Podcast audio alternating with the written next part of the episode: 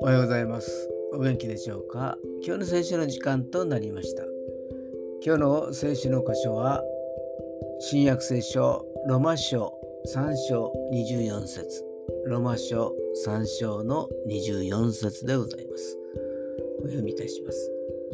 神の恵みによりキリストイエスによる贖いを通して与えなしに義と認められるからです。アーメンすべての人は罪を犯して神様の前に立つことができなくなりました。しかしイエス様の十字架の贖いの家に神様の前に立つことができるようになりました。イエス様を信じるだけで義と認められたのです。お金も名誉も地位も行いも必要ないのです。ただただ信じるだけでいいのです。それは神様の一方的な愛であり、限りない恵みなのです。今日も主の恵みに感謝できますように。それでは今日という一日が皆さんにとって良き一日でありますように。よしでした。